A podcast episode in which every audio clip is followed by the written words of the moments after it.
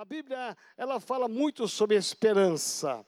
Quando nós falamos de esperança, parece que falar de esperança no mundo como esse parece um contrassenso. Porque o que se fala nesses dias é sobre desesperança. Há uma desesperança rondando as famílias, rondando os empresários, rondando os comerciantes. Parece que a esperança ela foi empurrada para bem longe e o que tem permanecido é um abatimento. Quando nós perdemos a esperança, nós perdemos o sentido do futuro. Então a esperança ela nos coloca numa sensibilidade de que o amanhã será melhor do que o hoje que o mês que vem será melhor do que esse mês, que o ano que vem será melhor do que esse ano. A esperança ela é um trampolim para que a gente possa ser lançado para o futuro e temos a certeza absoluta de que haverá uma vitória. Por isso que o tema dessa palavra é esperança. E a esperança que traz a certeza absoluta daquilo que nós cremos. Lamentações capítulo 3, verso 21, nos diz a palavra de Deus: Quero trazer à memória o que me pode dar esperança. Vou repetir esse versículo. Quero trazer à minha memória o que me pode dar esperança. O que me pode dar esperança num tempo como esse? De tantos sinais e falácias tão destrutivas, negativas, destruidoras, que roubam da gente a esperança. O que, que eu posso trazer à minha memória que me dá forças para enfrentar o dia de hoje, esse domingo, enfrentar essa semana que começa amanhã? E o que, que me dá forças, o que, que me dá condições? É, é eu trazer à minha memória aquilo que me dá esperança. Olhe o seu histórico, olha a sua história. Você chegou aonde você chegou, você conquistou o que você conquistou. Se você for honesto com você mesmo, se você for honesto com a sua família, com certeza você é o que você é, você tem o que você tem, porque Deus esteve na sua trajetória até o dia de hoje.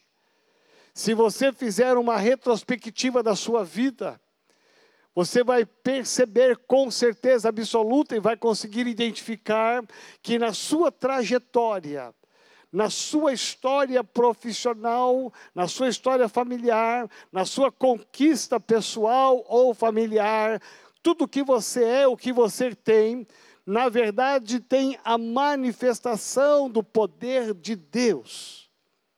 É isto que deve encher o nosso coração, é isso que deve encher o seu coração. Olhe ao seu redor e veja quantas coisas você conquistou até hoje. E eu digo para você: você acha que Deus vai de alguma maneira te abandonar num momento como esse? Você acha que Deus vai deixar você à mercê da própria vida, à deriva do próprio mar, da tempestade e te abandonar? Não. Eu digo para você, Deus tem um propósito, porque aquilo que ele foi no passado, ele continua sendo hoje. A Bíblia diz que Deus é o mesmo ontem, hoje e será eternamente. Isso nos impulsiona, nos remete a pensar no futuro, e o futuro é a minha esperança, é a sua esperança. Então, se Deus se manifestou e Deus te deu condições de você chegar até onde você chegou, meu irmão, não é essa quarentena, não é essa crise toda que está assolando o Brasil Brasil e tantas nações, que vai roubar de você a esperança e a certeza absoluta de que a manifestação do poder de Deus foi no passado, ela vai ser no presente, para que você possa sonhar com um futuro muito melhor do que você imagina. Toda essa situação, ela tem roubado de milhares de pessoas a esperança. As pessoas estão tão preocupadas com o problema, elas estão tão focadas no problema, na dificuldade, na luta. Ela existe, ela é real, ela é verdadeira, mas os nossos olhos não podem estar nesta luta apenas, os nossos olhos têm que estar voltados para o Senhor. Por isso que a Bíblia, ela é a nossa esperança. Olha o que diz em Hebreus capítulo 11, versículo 1.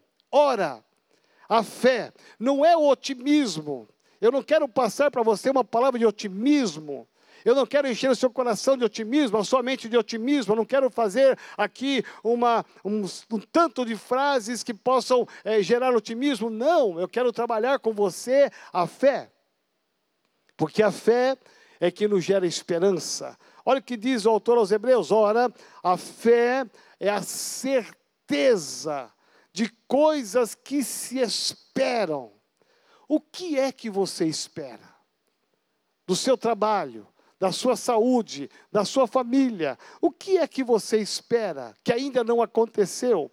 Pois a fé é a certeza de coisas que você espera, a convicção de fatos que não se veem. Ou seja, a minha fé me habilita a viver o dia de hoje bem, sonhando que o amanhã, ou daqui a algumas horas, daqui a alguns minutos, o meu milagre chegará, a minha bênção chegará. Ou seja, a minha fé me habilita a olhar para o Senhor e depender dEle, sabendo que Ele não me deixou na mão no passado, Ele não te deixou na mão no passado e não vai te deixar no presente. Então sonhe com o teu futuro. Comece a pensar com o teu futuro. Comece a pensar como é que vai ser a retomada no seu trabalho, da sua empresa, dos teus negócios. Talvez você vai ter que reinventar, vai ter que recriar, talvez vai ter que mudar algumas coisas, com certeza, mas comece a sonhar com o amanhã, comece a sonhar com o futuro. Hebreus capítulo 11, versículo 6 diz que sem fé é impossível agradar a Deus. Como é que nós agradamos a Deus? É muito bom vir louvar na casa do Senhor, sim. É muito bom levantar as mãos, bater palmas, sim. É muito bom ouvir a palavra, sim. É muito bom vir no altar e dizimar, aí na sua casa dizimar e ofertar ao Senhor, sim. Tudo isso é muito bom. Isso agrada ao Senhor porque você está obedecendo a palavra, mas nós agradamos ao Senhor quando temos fé. E aonde vai se manifestar a fé? Quando tudo vai bem? Presta atenção. Talvez seja muito fácil ter uma visão otimista, de fé, quando está tudo bem, ganhando um bom salário, sem doença, com a família toda em paz. Aí é muito fácil ter fé, é muito fácil vir na igreja louvar a Deus, é muito fácil dizimar, ofertar, é muito fácil ir para a célula, mas quando as coisas não vão bem, aí é que é o teste da prova. Por isso que Deus, ele se agrada daqueles que têm fé. Então, sem a fé, é impossível agradar a Deus. A fé, o que, que ela é? Ela me capacita a ter a esperança. Então eu tenho que trazer na memória aquilo que me traz esperança. A minha fé me traz esperança. Então eu olho para o passado e eu vejo Deus agiu no passado. Ele vai agir nesse deserto, nessa doença toda, nessa crise toda. Então o meu amanhã vai ser melhor. Aí você pergunta, mas como, pastor? Como é que vai ser isso? Eu vou te falar. Tenha fé no seu coração. Deus se move com sobrenaturais com coisas inexplicáveis. O pastor Davi Maia falou aqui agora. Deus tocou no coração de um pastor do Mato Grosso do Sul, pediu a conta dele, fez um depósito no momento de crise. Por que é que Deus tocou no coração daquele pastor? Porque Deus se preocupa com os seus filhos. Deus se preocupa com cada um de nós e Deus se preocupa com você. Você não está sozinho. Você não está sozinha. Por isso que aquele que não tem ao Senhor, os homens que não têm a Jesus como Senhor, aqueles que não têm fé, eles com certeza não têm esperança, porque a confiança do homem sem Jesus, a esperança do homem sem Jesus, é naquilo que se vê, é naquilo que é palpável, é exatamente o oposto à nossa fé. Nós caminhamos glorificando aquilo que nós não vemos, porque nós temos convicção, certeza que chegará de alguma maneira, de algum jeito inexplicável, que cada um de nós teremos uma experiência, com certeza, nós teremos aqui muitos testemunhos da manifestação do poder de Deus na vida profissional, na vida financeira, na vida de saúde. Nós teremos aqui um tanto de testemunhos, porque Deus vai se manifestar na sua vida de uma forma criativa. Mas o homem sem Deus, ele é como diz o livro de Jó, mas os olhos dos ímpios, olha que interessante, os olhos dos ímpios, eles desfalecerão, sem que encontrem refúgio. A única esperança deles será morrer. O homem sem Jesus, os seus olhos, eles desfalecem, e a única esperança deles é morrer, ou seja, eu vou morrer, não vai ter jeito, não tem saída. Ouça que eu vou te falar, isso diz o livro de Jó, a questão dos ímpios. O homem sem Jesus, ele caminha olhando apenas para o material, para a sua segurança. Quando ele perde tudo isso, como milhares e milhares de pessoas perderam isso agora, estão perdendo essa segurança, os seus olhos estão desfalecendo. A única saída para muitos é morrer. Vou esperar agora morrer, comer o que eu vou ter que comer agora até que acabe tudo e vou morrer. Não há uma esperança. Mas nós temos uma esperança que se chama Jesus.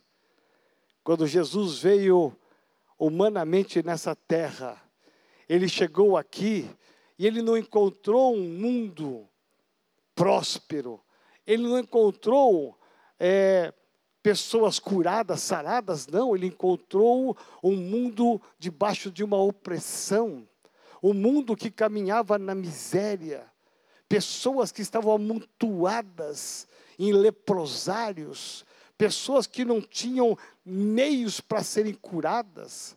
Jesus encontrou homens que estavam nas ruas, mendigos, a expressão que se encontra, e quando olhamos para Jesus, Jesus veio e trouxe a esperança. Jesus é a esperança de cada um de nós. O que seria de nós se não fosse Jesus nesse tempo de quarentena que está se prolongando?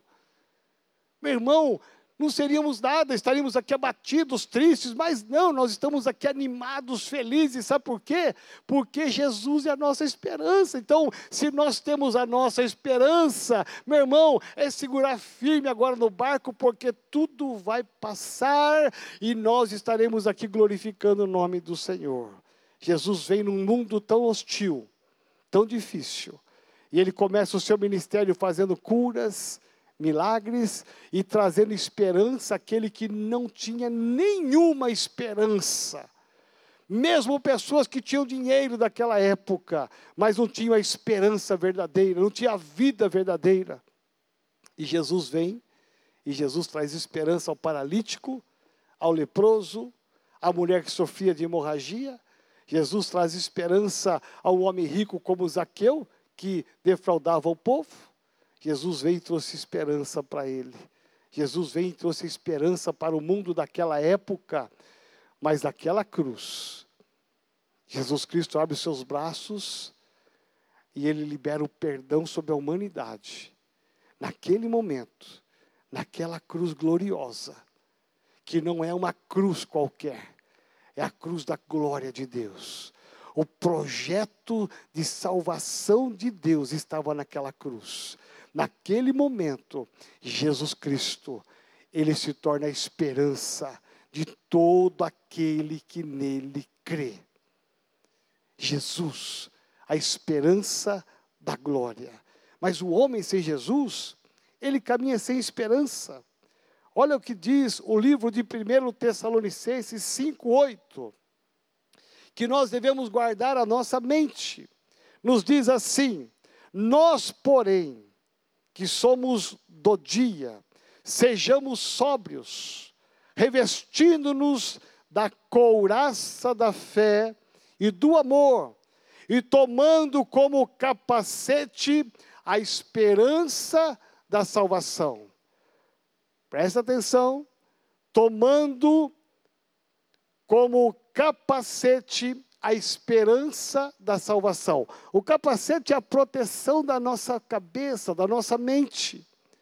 Nós devemos tomar a nossa fé, a couraça da fé e do amor, como o capacete da nossa esperança, a esperança da salvação. Ou seja, Paulo aqui está dizendo de uma forma bem clara: devemos proteger a nossa mente.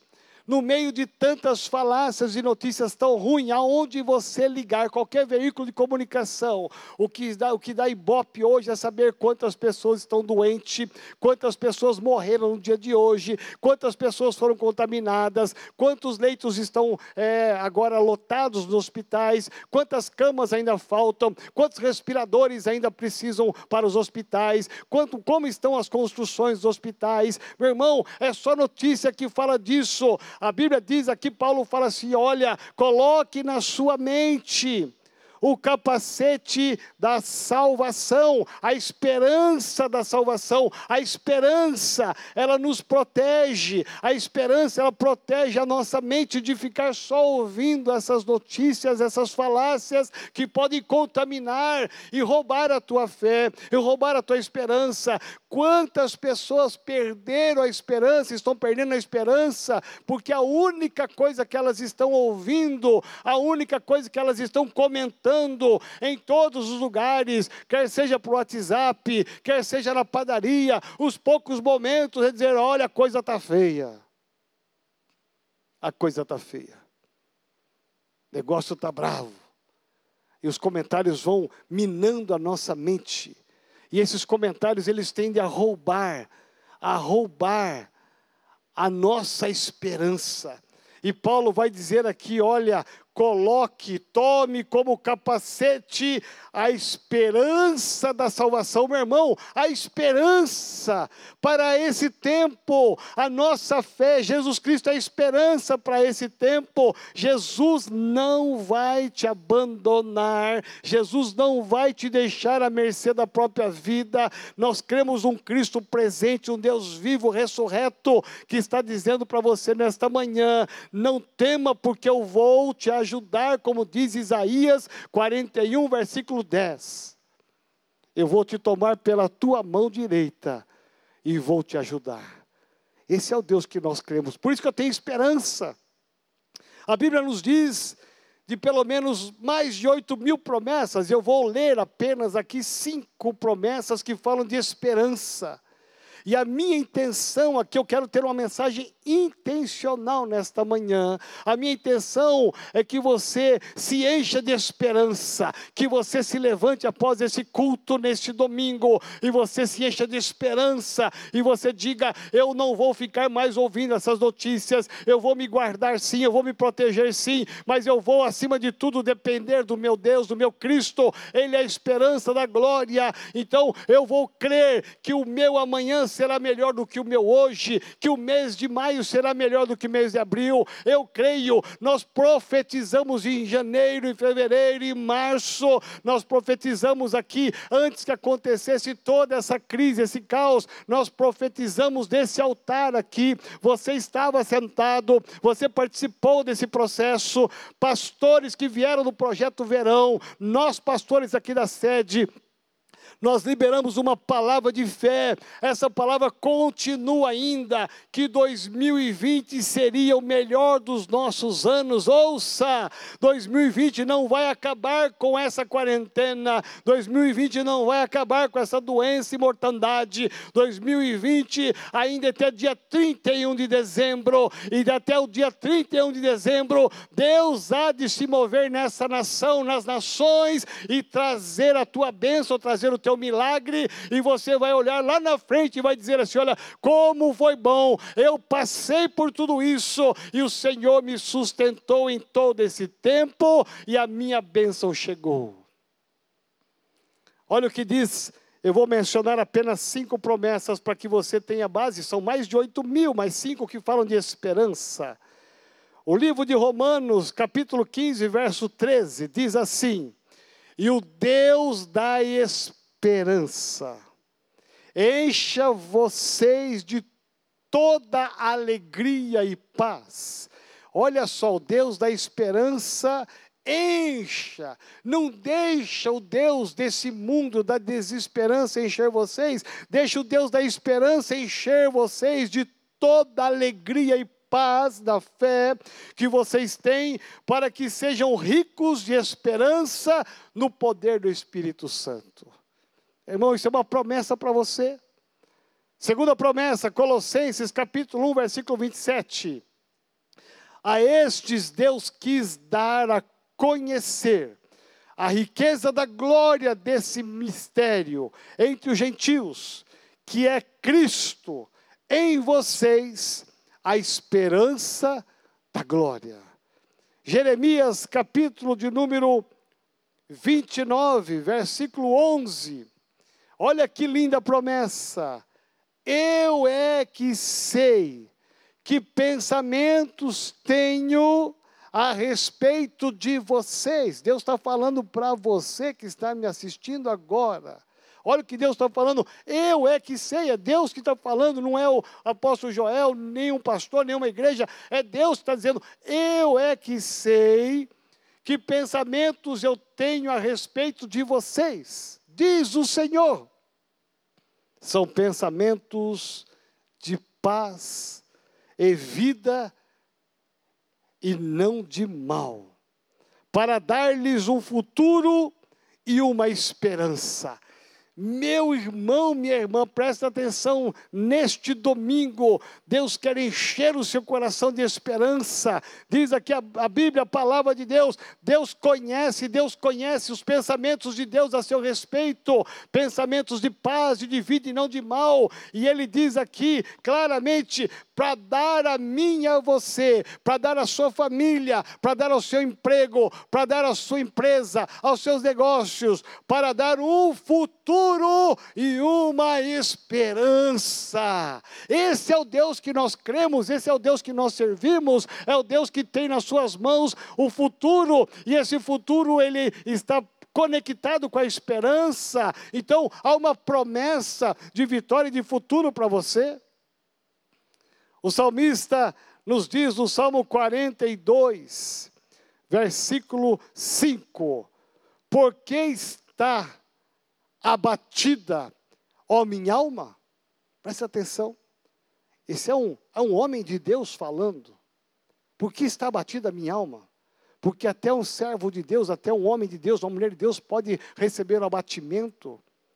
Essas notícias tendem a nos abater, a roubar da gente a fé, a roubar a esperança. Isso gera um abatimento, uma tristeza, gera um, um coração triste, um, um cair de semblante. Presta atenção. E o salmista, ele vai dizer: Por que está abatido a minha alma? Por que se perturba dentro de mim? Ou seja, há uma perturbação, uma inquietude no coração em relação a tudo que está acontecendo. Parece que o salmista é um membro da nossa igreja, parece que ele congrega conosco, parece que ele é um membro da nossa célula, parece que ele está congregando conosco, parece que ele está vivendo no Brasil. Parece que essa, esse clamor, essa angústia, esse desabafo que ele faz humanamente, parece que ele está vivendo esse tempo de quarentena porque a alma dele está batida, e dentro dele há uma inquietude, uma perturbação. Mas em seguida, um homem de Deus, uma mulher de Deus, ele que tem esperança, ele vai dizer assim: olha, espere em Deus, pois ainda o louvarei, a Ele meu auxílio e Deus meu. Olha o que o salmista está dizendo, ele, ele expõe a sua fraqueza. Ele não esconde a sua inquietude, o seu abatimento, não. Ele expõe, isso, isso é transparência. É ser sincero, Deus, eu estou preocupado com o meu futuro, eu estou preocupado com tudo que está acontecendo, eu estou abatido, as notícias são alarmantes. Mas dentro dele tem algo que se chama fé. E ele vai responder ele mesmo, dizendo para a sua alma, porque a alma dele que está gritando, mas o espírito que está dentro dele, a fé que está dentro dele, ela vai vencer a alma, ela vai vencer o abatimento com o quê? Com a esperança.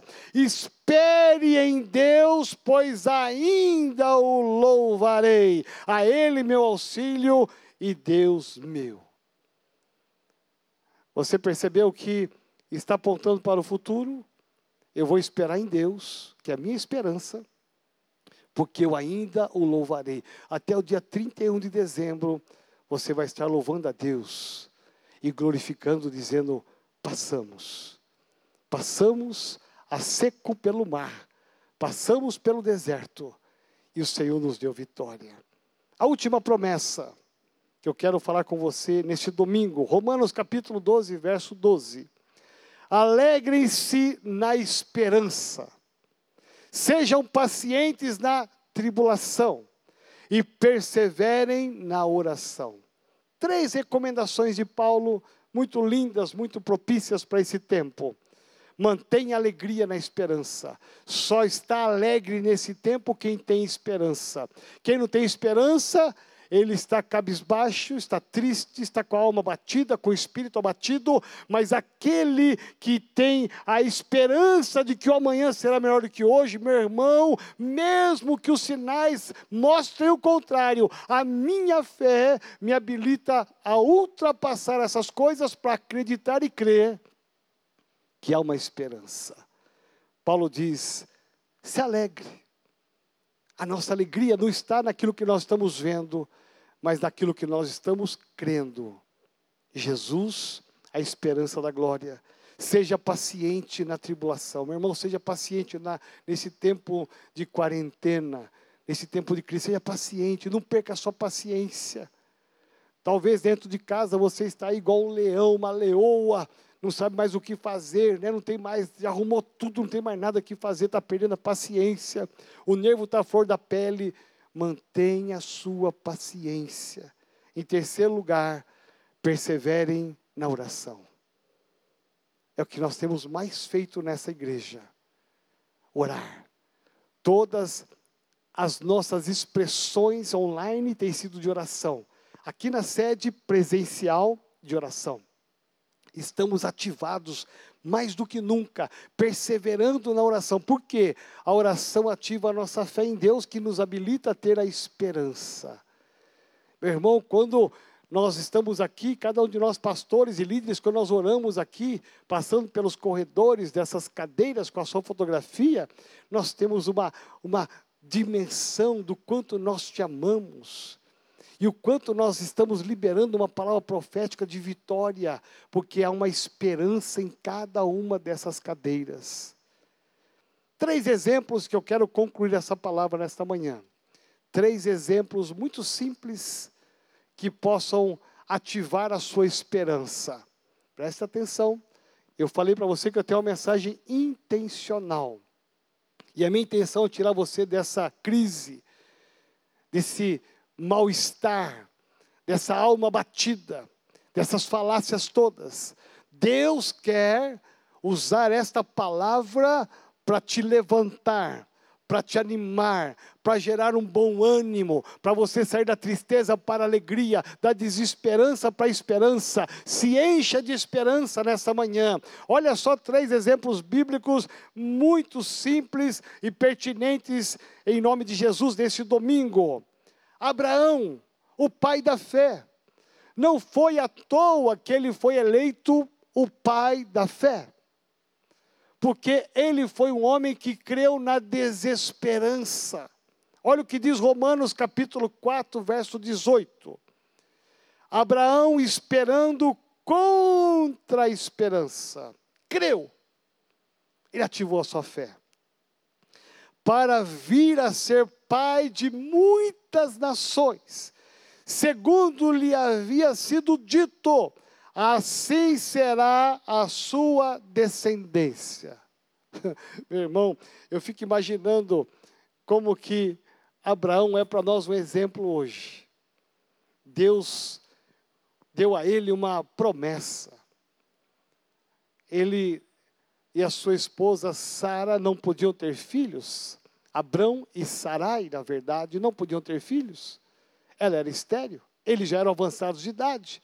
E quando Abrão recebe essa promessa que ele ia ser pai de nações e teria muitos filhos, ele tinha exatamente 75 anos de idade.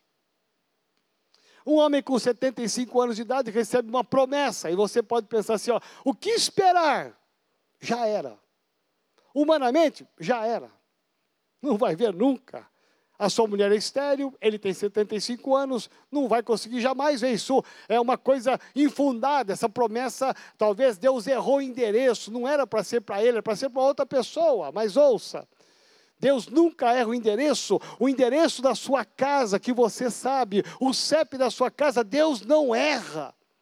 É com você que Deus está falando na sua rua, nesse número, nesse apartamento, nessa casa. Deus está trazendo uma promessa para você, e a promessa é que o amanhã será melhor do que hoje, que o mês que vem será melhor do que esse mês, e que até o final do ano, meu irmão, tudo vai mudar e Deus vai te dar a vitória, porque eu tenho a esperança. Cinco anos se passaram e nada aconteceu. Oito anos se passaram e nada, nada aconteceu, nenhum filho, nada. Dez anos, quinze anos, talvez a grande maioria de nós já teria desistido. Talvez Deus ele se equivocou, talvez Deus ele pensou que vai levantar, talvez ele mudou de ideia, vai pegar outra pessoa, vai dar essa palavra a outra pessoa, mas não. Vinte anos se passaram e talvez a grande maioria de nós já teria desistido. Esquece. Isso foi da sua alma, você ouviu uma voz que não era a voz de Deus, é uma voz da alma.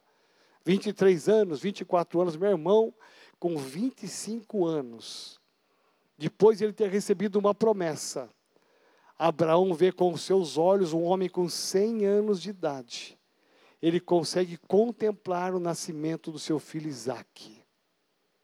Tudo que Deus falou, ele cumpriu. Segunda Segundo exemplo que nós podemos dar na palavra de Deus está em Jó, capítulo 19, verso 25.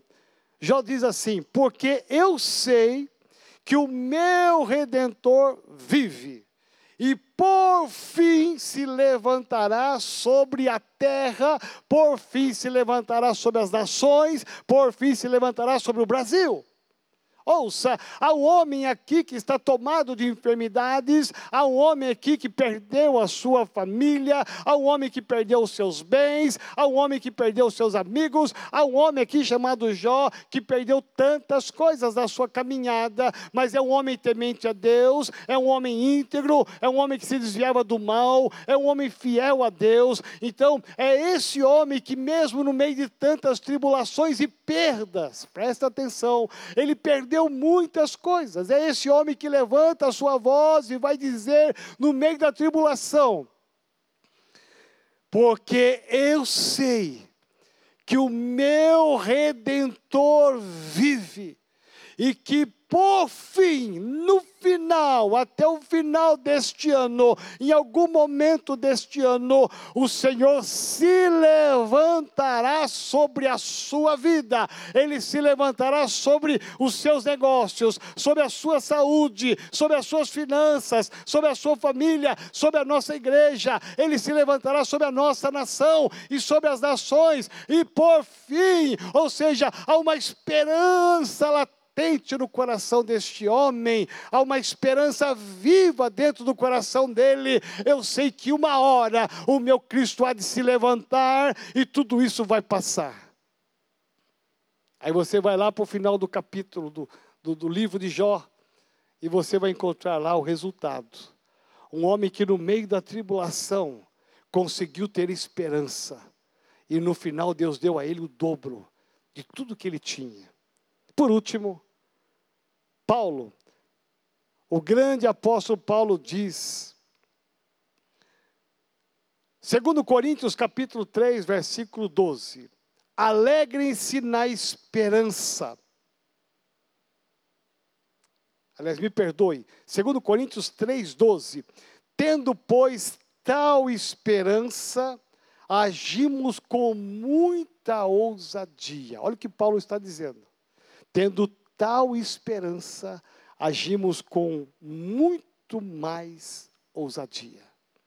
Paulo está dizendo o seguinte: eu tenho uma esperança, por isso que eu posso agir com ousadia no presente, porque eu tenho uma esperança de que Cristo está comigo e que o meu amanhã será muito melhor do que o dia de hoje. Então, presta atenção, a ousadia ela é o oposto ao medo.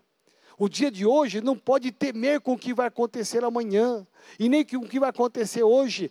Quem tem uma esperança, como Paulo diz, tendo tal esperança, tal esperança, agimos, a nossa atitude é de ousadia, ou seja, nós vamos chegar lá, você vai chegar lá, Deus vai te ajudar a chegar lá. Aí você pode pensar na sua casa, ah, apóstolo, o senhor está citando só a Bíblia. Senhor citou só Abraão, citou Jó, citou Paulo. Eu poderia citar aqui o pastor Davi Maia, que está sentado, com um exemplo de alguém que caminha com fé e com ousadia, porque tem uma esperança. Quando nós compramos a nossa sede, eu sou incansável de falar nisso. Nós não tínhamos o dinheiro da entrada suficiente, não tínhamos o dinheiro da parcela que era muito alta, não tínhamos o dinheiro da intermediária, das parcelas intermediárias anuais, mas nós tínhamos uma coisa, nós tínhamos uma fé. Nós tínhamos uma esperança que com Cristo nós venceríamos. De cinco, cinco candidatos a comprar esse prédio, inclusive empresas grandes, até a prefeitura de São Paulo estava interessada em comprar esse prédio. Nós entramos com uma proposta.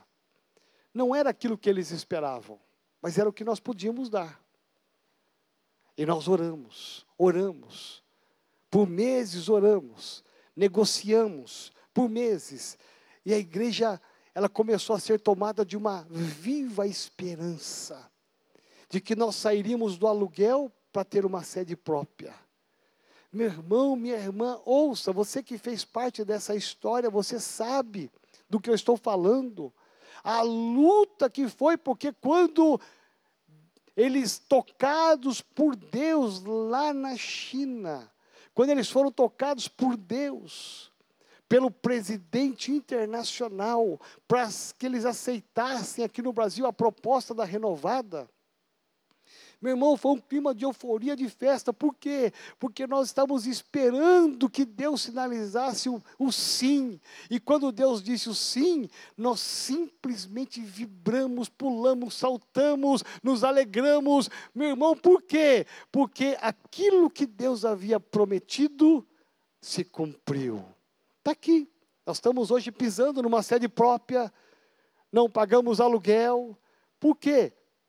Lá atrás, Deus levantou um povo que tinha esperança, um povo cheio de fé, que ofertou, que dizimou, que participou 36 longos meses para pagarmos todas as parcelas, três longos anos que só Deus e cada um de nós sabemos como foi a luta, mas nós passamos e conquistamos, e a esperança se tornou uma realidade.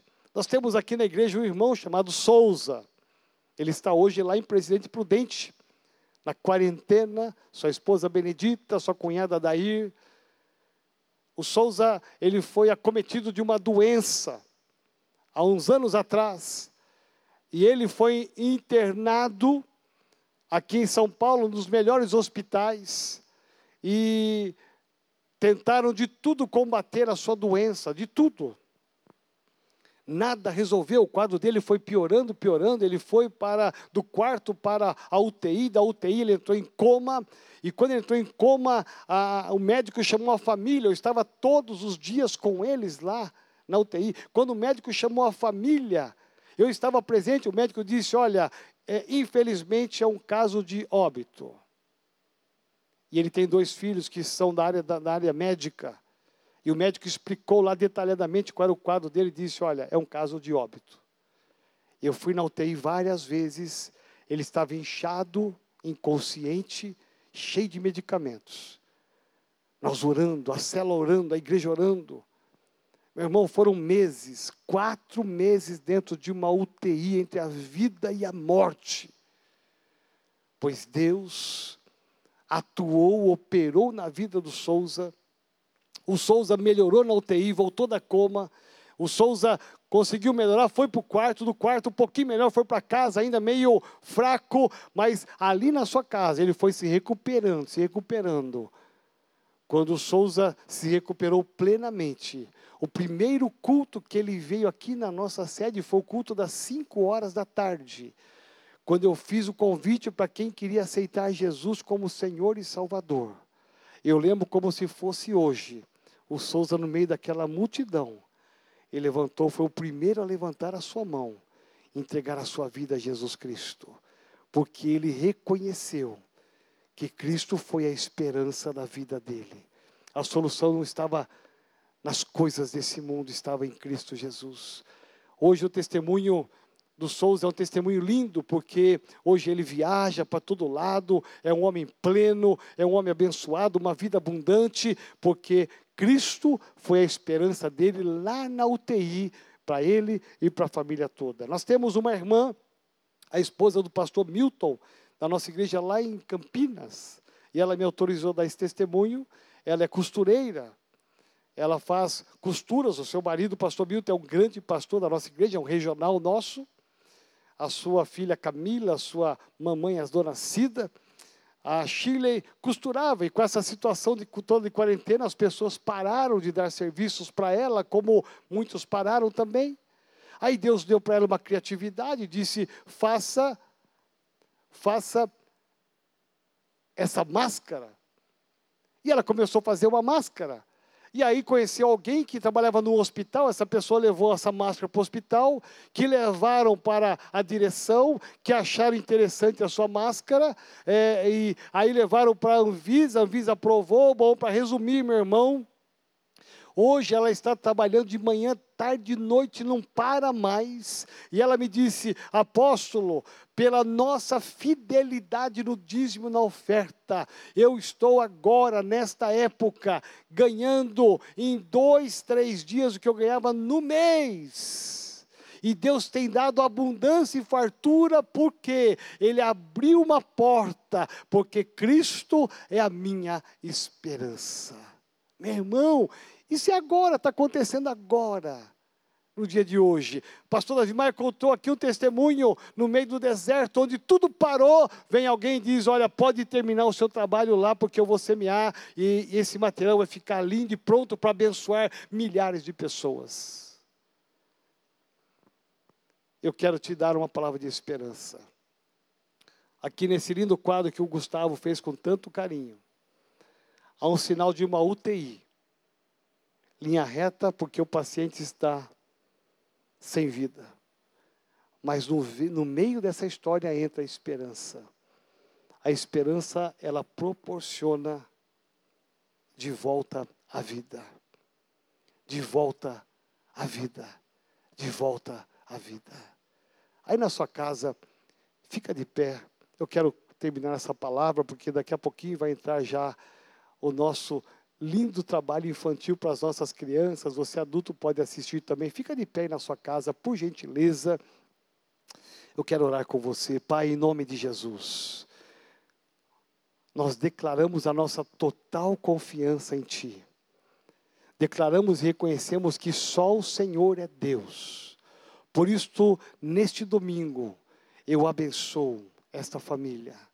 Aonde estiver chegando esse sinal, esta imagem, esse som, que entre a esperança, muda o semblante, muda a alma, traz uma unção sobre este homem, traz uma esperança sobre esta mulher, traz uma esperança sobre esta família. Senhor, envolve esta família e esta pessoa com o teu amor e com a tua fé. E que possamos agora, Senhor, nesse tempo tão difícil, passarmos tendo a esperança de que o amanhã será melhor do que hoje que o mês de maio será melhor do que abril, que este ano de 2020, como foi profetizado, será o melhor ano das nossas vidas, o melhor ano da sua igreja. E essa promessa, ela se mantém viva em esperança em cada um de nós. E que essa esperança entre em cada homem, em cada mulher, em nome de Jesus. Amém.